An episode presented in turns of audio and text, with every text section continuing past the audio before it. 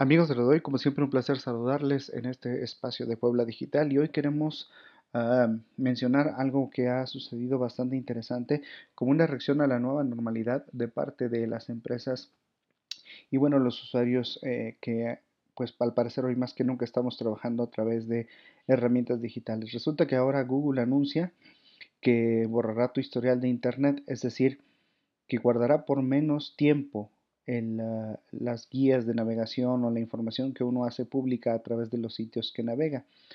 Toda nuestra actividad que día a día hacemos a través de Internet, los sitios que visitamos generan un volumen de información y de datos que estas empresas utilizan para poder entender nuestro comportamiento, para poder entender tendencias y para poder marcar actividades y necesidades. Bueno, pues ahora este gigante tecnológico Google anuncia que eh, la eliminación se dará por defecto en el historial de las ubicaciones y de actividad en Internet de los usuarios de todas las cuentas de Google cada 18 meses. Generalmente antes se almacenaba por mucho más tiempo y hoy en día solo será almacenado por 18 meses.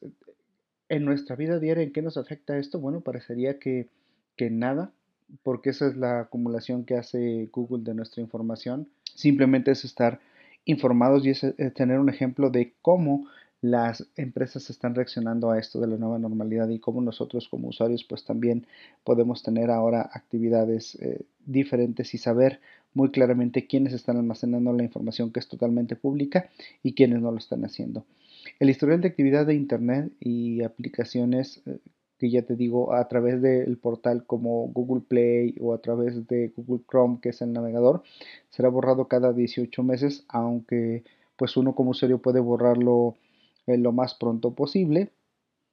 Eh, y la idea es eso, respetar un poco la privacidad de los usuarios y anunciar estos cambios que son bastante interesantes. Esta compañía quiere facilitar el acceso al modo también incógnito, en donde uno puede visitar sitios ah, sin, sin, que la actividad sea rastreada.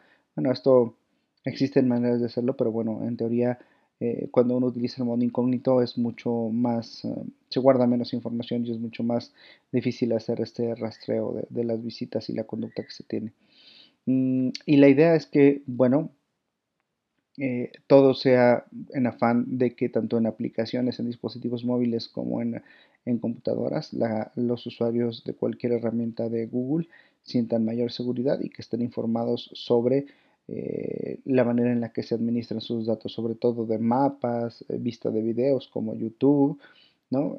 esto es muy importante. Y esta función, bueno, pues por lo tanto afecta a los usuarios, estamos hablando de más de 100 millones de usuarios, ¿no? Que, sin duda resultan bastante interesantes. Entonces ya lo sabe usted, eh, los datos que comúnmente se almacenaban a través de Google pues irán ahora, ahora cambiando y solo serán ah, guardados por un lapso mucho más corto de 18 meses.